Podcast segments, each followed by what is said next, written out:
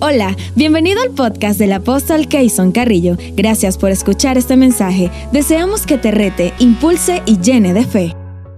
El año pasado yo me puse muy insistente con esto, me puse intenso con el hecho de que entráramos en las redes sociales. Y menos mal que empezamos a tiempo y que Dios nos dio un equipo de jóvenes, estos muchachos, de producciones capacitados y capacitándose frecuentemente, estudiando, autodidactas y también haciendo cursos.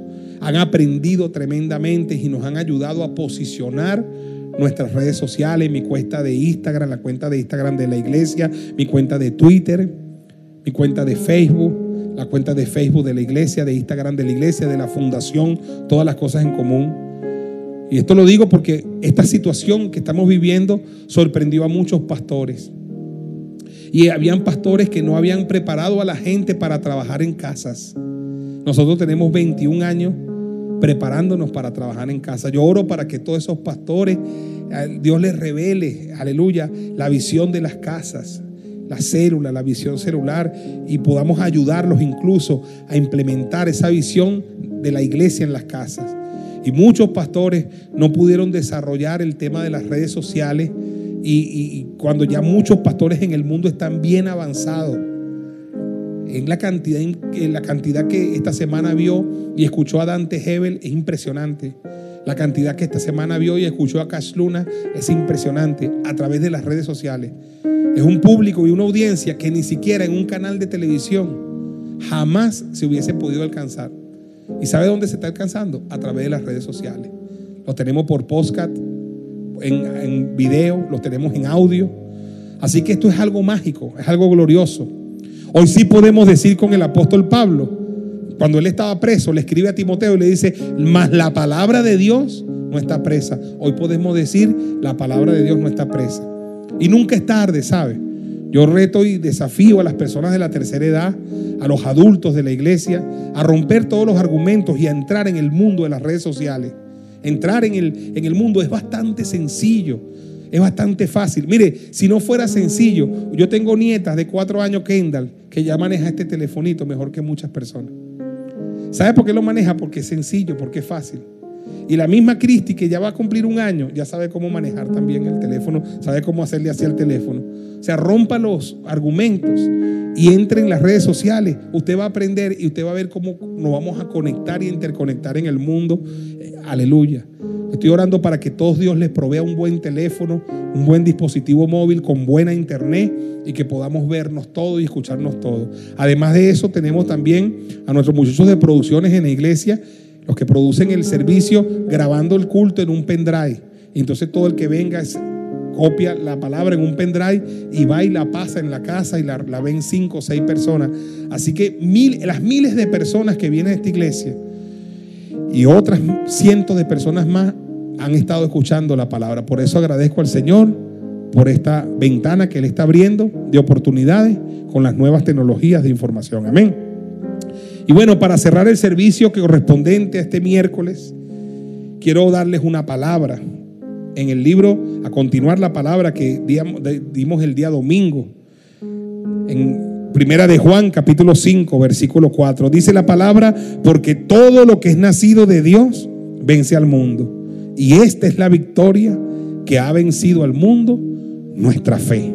Levante sus dos manos al cielo y diga, esta es la victoria que ha vencido al mundo, nuestra fe. Padre, revela tu palabra, bendice a tus hijos y a tus hijas de una manera sobrenatural. Bendíceles en todo, Señor, en todo, en el nombre poderoso de Jesús. Muchas gracias por tus hijos, muchas gracias por tus hijas, en el nombre poderoso de Jesús. Amén, amén y amén. Decíamos el día domingo que el apóstol Pedro, al final de su relación su tiempo con Jesús en la tierra, Jesús le dice, Pedro, el diablo me ha pedido tu vida para zarandearla como a trigo. Impresionante, hermano, que el diablo tenga ese acceso a hablar con Dios. Eso es lo mismo que dice la palabra en el libro de Job, que el diablo iba y se presentaba y pidió también la vida de Job. Y a mí me sorprende que Jesús no reprendió al diablo y lo echó fuera, sino que por la conversación que él tiene que, con Pedro, uno deduce que de alguna forma Jesús autorizó que el diablo zarandeara a Pedro. Pero le dijo a Pedro, el diablo me pidió para zarandearte como a trigo. Y dice Jesús, pero yo he rogado para que tu fe no falte. Y una vez vuelto, confirmes a tus hermanos. Así que cuando Dios permite una prueba, un zarandeo individual, y en este caso el zarandeo mundial que la iglesia está teniendo, porque toda la iglesia está siendo zarandeada, Dios ha permitido que la iglesia pase por la prueba, por el fuego, por el horno de la prueba. Pero la prueba, cuando Dios la permite en la vida de los cristianos, nunca es para reprobarnos, siempre es para promovernos.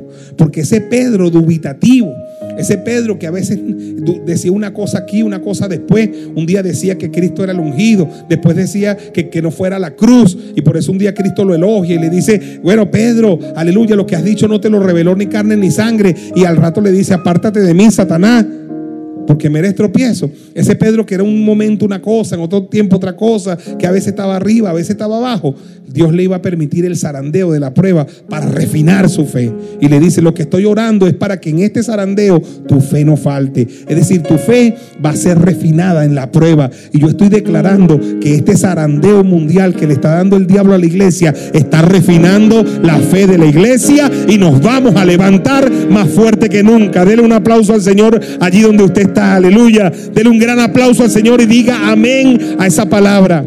La fe de la iglesia está siendo probada y está siendo refinada.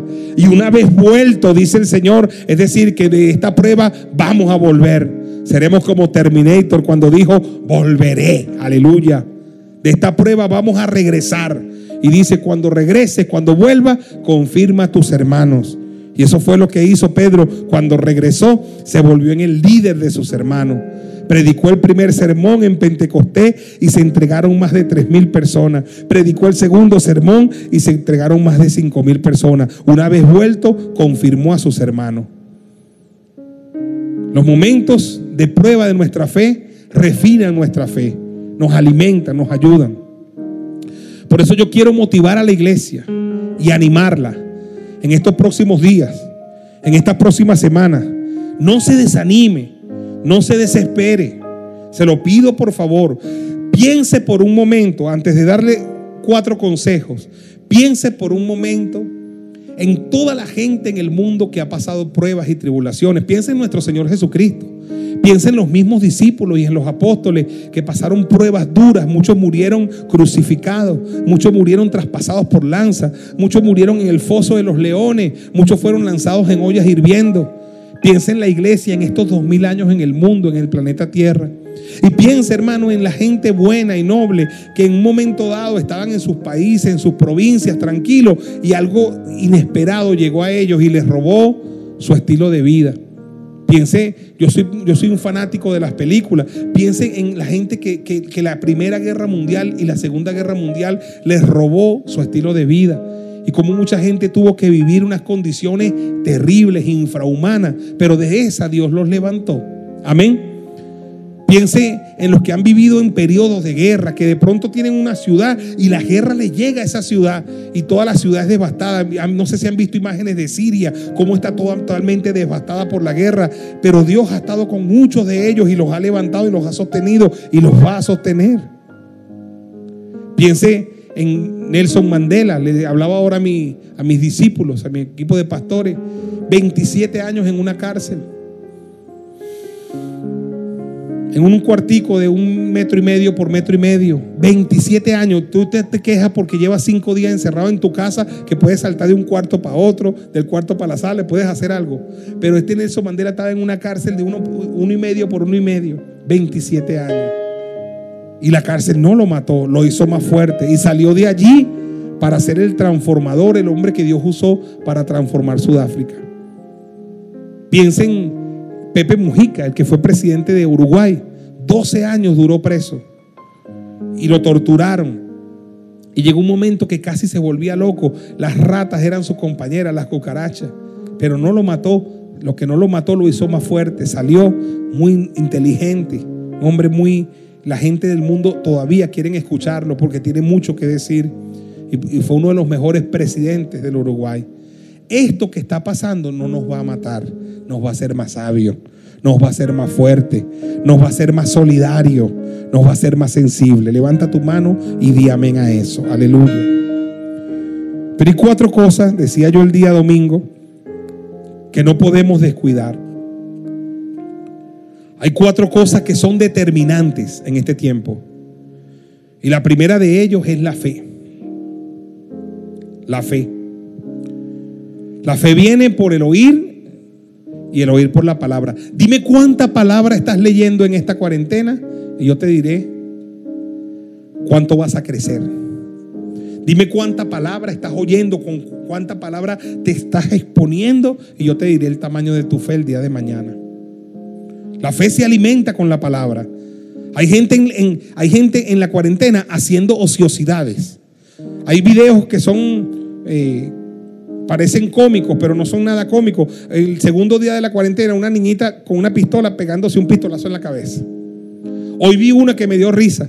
Un hombre que de, los pelos de, de las piernas empezó a hacerse rollito, rollito y rollito, y se hizo como puras púas con los pelos. Entonces cuando, yo veo la pierna, y eso para que se rían un poquito, hermano, yo veo una pierna ahí toda puyúa. ¿Y qué es esa puya? Ah, eran los pelos. O sea, la ociosidad se puso a hacer rollito en los pelos. Yo te digo, déjate, está haciendo rollito en los pelos y ponte a leer la Biblia. Dele un aplauso al Señor, aleluya.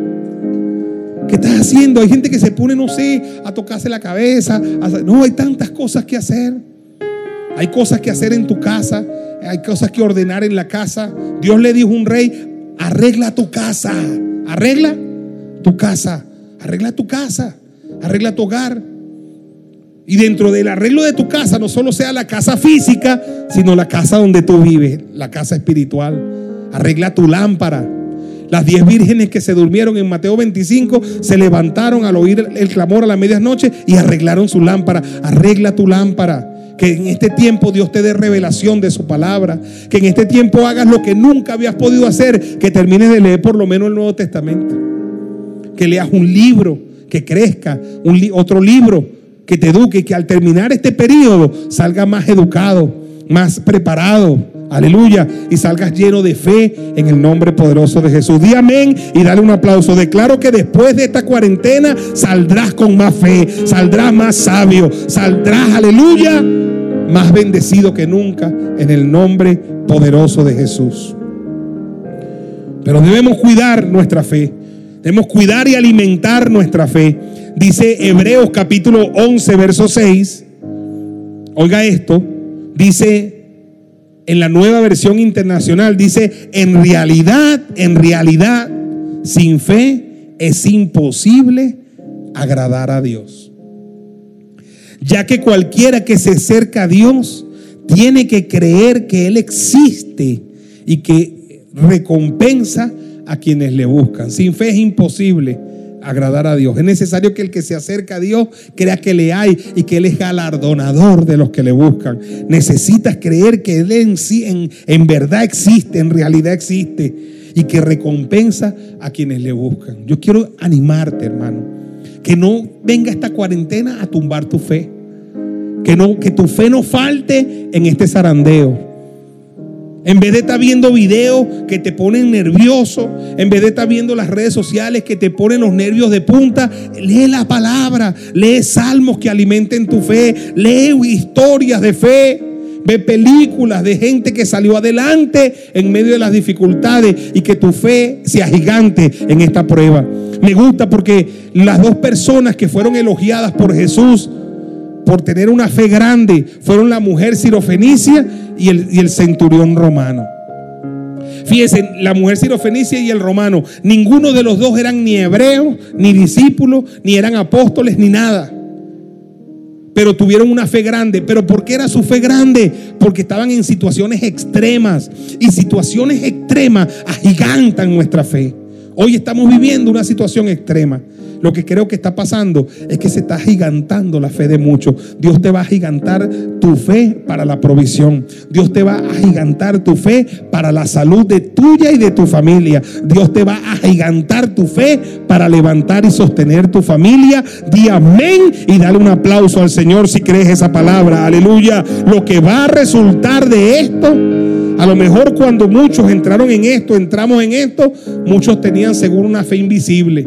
Seguro el Señor decía cuando entramos, ¿a dónde está tu fe? A lo mejor algunos teníamos una fe chiquitica que podía hacer grandes cosas. Porque con una fe chiquita le puedes decir a este monte, muévete y esa montaña se moverá. Pero muchos le estamos diciendo al Señor en este zarandeo, aumentanos la fe. Y estoy seguro que al salir del, del zarandeo, Dios va a decir de muchos de nosotros, oh Keyson, oh siervo, oh sierva, grande es tu fe. Ni aún en Israel, ni aún en la iglesia, ni aún en los mejores tiempos he visto tanta fe. Levanta tu mano y recibe esa palabra. Imparto fe, imparto fe, imparto fe para la sanidad, imparto fe para los milagros, imparto fe para la provisión. Imparto fe para la salud. Imparto fe y declaro que tu fe sea giganta en el nombre poderoso de Jesús. Amén, amén y amén. Lo segundo que tenemos que cuidar es nuestros pensamientos.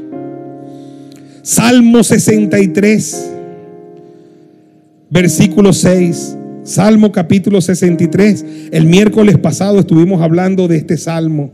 En el versículo 6 me gusta, la reina Valera dice así, cuando me acuerde de ti en mi lecho, cuando medite en ti en las vigilias de la noche. Pero en la nueva versión internacional, ese mismo pasaje dice, en mi lecho me acuerdo de ti, pienso en ti toda la noche. Una de las cosas que estoy orándole al Señor es para que todos nosotros, todos los que me están oyendo y viendo, yo mismo, todos, tengamos disciplina del pensamiento en esta cuarentena. Anote esa palabra, disciplina del pensamiento. Es decir, llevar nuestros pensamientos cautivos a la palabra de Dios. Porque usted sabe, hermano, que muchas veces cuando nos desvelamos en la noche, nos ponemos a pensar es en pajarito preñado. Nos ponemos a pensar en boberías y en tonterías. Por eso es que mucha gente termina en estrés postraumático, en depresión, en nervio, porque los pensamientos les juegan una mala pasada. Pero dice aquí, ve, en mi lecho me acuerdo de ti, pienso en ti. Oiga bien, toda la noche, toda la noche pensé en ti. Si perdiste el sueño por la noche, disciplina tu pensamiento, disciplino yo mi pensamiento y obliguemos a nuestro pensamiento a pensar en Dios, en su palabra, en su gloria, en su majestad, en su poder, en su señorío. Obliguemos al pensamiento. Mire, el pensamiento hay que llevarlo cautivo, es decir, hay que llevarlo preso. Yo me una vez le predicaba a la iglesia sobre esto y decía que nos desdobláramos, que nos pasáramos una espada, ¿no? Y entonces aquí está el pensamiento y aquí estamos nosotros. Entonces como que el pensamiento es otra persona y meta la presa. Eso, es lo que quiere decir, llévala cautivo, mete preso. tú vas a pensamiento a pensar en Dios, en Dios en Dios, en su palabra, en sus proezas, en todo lo que Él hizo en la antigüedad, en lo que ha hecho en tu vida y en lo que sigue haciendo en este tiempo. ¿Cuántos dicen amén? Hoy declaro que todos van a tener disciplina del pensamiento. Satanás, te reprendo del pensamiento de mis hermanos. Te echo fuera. Declaro que, aleluya, los pensamientos de Dios son más altos que nuestros pensamientos. Y declaro que todos nuestros pensamientos se elevan, se elevan, se elevan a los pensamientos de Dios. ¿Cuántos dicen amén y reciben eso? Aleluya. Aleluya. Lo tercero que hay que disciplinar son nuestras palabras. Las palabras tienen poder. Definitivamente las palabras tienen poder. Y tenemos que disciplinar nuestras palabras. Dice segunda de Corintios capítulo 4 verso 13, pero teniendo el mismo espíritu de fe, conforme a lo que está escrito, creí, por lo cual hablé nosotros también creemos, por lo cual también hablamos. Teniendo el mismo espíritu de fe conforme a lo que está escrito. creí, por lo cual también hablé. ¿Qué es lo que dice la palabra? Hablemos lo que está escrito. Aquí está escrito que por sus llagas fuimos sanados. Aquí está escrito que el que vino a robarme, a matarme, a destruirme fue el diablo. Aquí está escrito que Cristo vino a deshacer las obras del diablo y que Cristo vino a darme vida y vida en abundancia. Aquí está escrito que yo seré cabeza y no cola. Aquí está escrito que yo estaré arriba solamente y nunca más estaré abajo. Aquí está escrito que mi Dios me hará sobreabundar en bienes. Aquí está escrito que prestaría mucho y nunca pediré prestado. Aquí está, aquí está escrito que Él está conmigo todos los días hasta el fin del mundo. Aquí está escrito que Él es mi pastor y nada me faltará. Aquí está escrito que el que habita al abrigo del Altísimo morará bajo la sombra del Omnipotente. Aquí está escrito, aleluya, que el castigo de mi paz fue sobre Él y por sus llagas todos nosotros fuimos curados. Hablando de este virus, aquí está escrito que ninguna plaga, ninguna peste tocará mi cuerpo, tocará mi morada. Den un aplauso al Señor, aleluya. Y diga, yo creo lo que está escrito, confieso lo que está escrito, hablo lo que está escrito. Apláudale al Señor en esta hora. Apláudale al Señor y dele gracias. Gracias, Señor. Levante su mano. Yo declaro que tu palabra viene a tu hijo, a tu hija en esta hora, Señor, de una manera más efectiva y revelada para que conforme a lo que está escrito, hablemos la palabra de nuestro Señor. ¿Cuántos dicen amén? Y por último, hay que cuidar en este tiempo, decíamos, los hechos concretos. Si hay algo que este mundo está necesitando es solidaridad. Si hay algo que este mundo está necesitando es una iglesia que ponga su fe por obra. La palabra del Señor dice, la fe sin obra es muerta en sí misma. MCM ha sido entrenada para eso. Y ahora tenemos que ponerlo por obra de una manera más auténtica y sobrenatural. Una iglesia que pone su fe por obra. Que ha entendido que ha sido ungida para.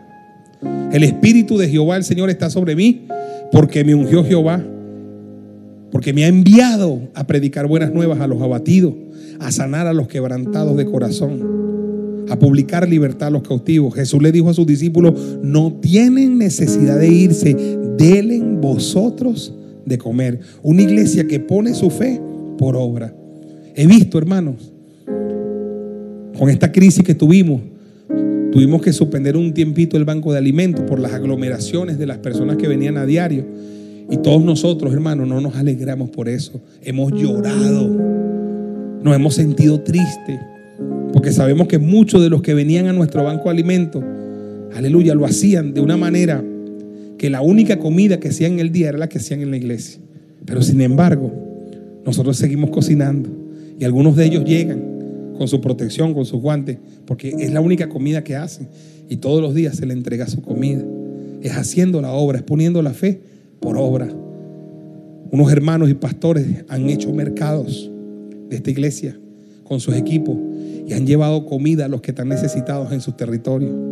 Ayer estaba uno de los pastores con su territorio repartiendo una comida con todas las medidas de seguridad, porque no podemos dejar de hacer lo que Dios nos ha mandado a hacer, con toda la protección y cumpliendo las reglas, porque somos una iglesia que ha entendido que, que no es por obra, ¿verdad? Nuestra salvación no es por obra, pero también dice el próximo versículo, somos hechura suya, creados en Cristo Jesús para toda buena obra.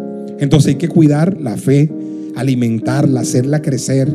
Hay que cuidar los pensamientos, disciplinarlo. Hay que cuidar las palabras. La Biblia dice que la vida y la muerte están en el poder de la lengua y el que la ama comerá de su fruto. Y número cuatro, hay que cuidar los hechos concretos. Los hechos concretos.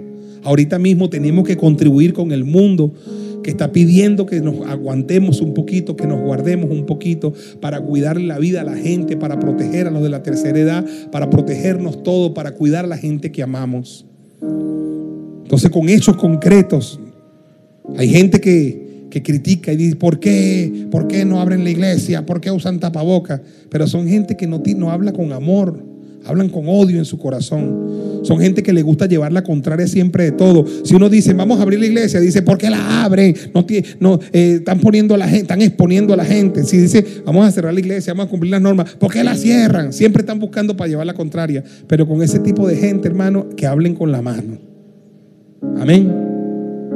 Nosotros estamos haciendo esto por amor, porque amamos a las personas, porque cuidamos a la Grey porque dentro de nuestra, de nuestra población, donde vienen miles de personas, muchos son de tercera edad y tenemos que cuidarlo. Y muchos son niños. Tenemos el edificio de zona de campeones para 1500 niños y hay que cuidarlos, hay que cuidar la gente que amamos. Y Dios las cuida y las cubre con su sangre. Pero el Señor, aleluya, nos ha dado esta instrucción. Pero no hemos dejado de hacer la obra. Ahora más bien siento que tengo más trabajo que antes. Todos los días estamos haciendo cosas. El altar familiar a las 6 de la tarde. Tenemos que estar haciendo contenidos para bajarlo, buscando la palabra, buscando la presencia. Así que no, la iglesia no se cierra. Aleluya. Se cerró el, templo, pero la iglesia está más abierta que nunca y está en las casas, está en las comunidades, está en los barrios. Denle un aplauso al Señor por eso. Aleluya. Aleluya. Aleluya. Hablando de los hechos concretos. Apocalipsis capítulo 19, verso 8. Habla de la cena de las bodas del Cordero. Cuando venga el rapto, la iglesia se va con Cristo y va a las bodas del Cordero, a la cena con el Cordero. Y dice en el capítulo 19, verso 8, y a ella, a la iglesia, se le ha concedido que se vista de lino fino, limpio y resplandeciente. Y después dice, porque el lino fino es las acciones justas de los santos. Acciones justas. Póngase en pie. Acciones justas. Tengamos, hermanos queridos, acciones justas. Hay gente que necesita de nosotros. Pidamos discernimiento al Señor y cuidemos a esa gente en lo espiritual, en lo emocional, en lo familiar y aún en lo financiero. El Señor nos va a proveer para bendecir a muchos. Lo ha hecho siempre y lo seguirá haciendo. Amén. Aleluya. Yo le recuerdo a la iglesia, la iglesia del Señor, tenemos una fe primaria. Una fe primaria de que esto que está sucediendo no nos tocará. Tenemos el derecho a creerlo. Porque la palabra dice en el Salmo 91, ninguna plaga tocará mi morada. Pero si alguna persona enfermó en cualquier parte, tenemos el derecho de creer que el castigo de nuestra paz fue sobre Jesús y por sus llagas todos nosotros fuimos curados. Oramos por los que han recibido noticias sobre este virus, tienen los síntomas, recibe sanidad, recibe salud y aplicamos la sangre de Cristo y eres sano en el nombre de Jesús. Y por los que vayan a fallecer o han fallecido, creemos que muchos se han puesto a cuenta con el Señor, lo creemos y que han sido salvos. Y creemos que muchos de los que vayan a fallecer se pondrán a cuenta con el Señor. Y sabemos que la muerte para el cristiano no es una mala noticia. El apóstol Pablo decía, porque para mí el vivir es Cristo y el morir es ganancia. Porque no sé, entre vivir y morir, decía Pablo, no sé qué escoger, porque yo prefiero partir y estar con Cristo, porque eso es muchísimo mejor muchísimo mejor. Estar con Cristo es muchísimo mejor. Si tienes un familiar que partió, que partió con Cristo, está muchísimo mejor, muchísimo mejor. Donde Él está ahorita, está con el Señor. Y ahí ya no habrá más llanto, ni dolor, ni clamor, porque las primeras cosas pasaron. Cierra tus ojos, quizás tu mamá un día partió y yo quiero que Dios te la muestre en el cielo, linda, bella, rozagante, sana. Quizás tu papá partió con el Señor, tu abuelo, tu abuela que querías mucho. Un ser querido partió, que Dios te lo muestre allí, que está muchísimo mejor que tú y que yo. Porque donde Él está ya no hay dolor, ya no hay clamor y las primeras cosas pasaron. Gracias Señor, porque el que muere en Cristo no muere. Porque tú eres la resurrección y la vida. Y el que cree en ti, Señor, aunque esté muerto, vivirá. Quita todo temor a la muerte, Señor, a tu pueblo. Quita todo temor a la muerte en el nombre poderoso de Jesús. Sana a los que están enfermos y llénanos de una fe, Señor, en que tú eres nuestro Señor, Salvador y sanador también. En el nombre poderoso de Jesús. Levante sus manos allí, te bendigo en esta hora. Bendigo tu vida, bendigo tu casa, Bendigo tu hogar, te cubro con la sangre de Cristo, cubro a tu familia, aleluya, cubro a tus parientes, cubro tu finanza, cubro lo que eres, cubro lo que amas y lo que representas con la sangre del Cordero. Le pido a Dios que envíe vallado de ángeles y haga vallado de ángeles alrededor de tu vida, de tu casa y de tu familia. La bendición del Padre la bendición del Hijo y la bendición del Espíritu Santo sea sobre todos mis hermanos, mis hermanas, en el nombre poderoso de Jesús. Amén, amén y amén. Deme un abrazo allí donde usted está. Lo quiero mucho y sigamos adelante. Pendiente de las redes sociales. Dios me les bendiga. Los quiero mucho a todos. Amén.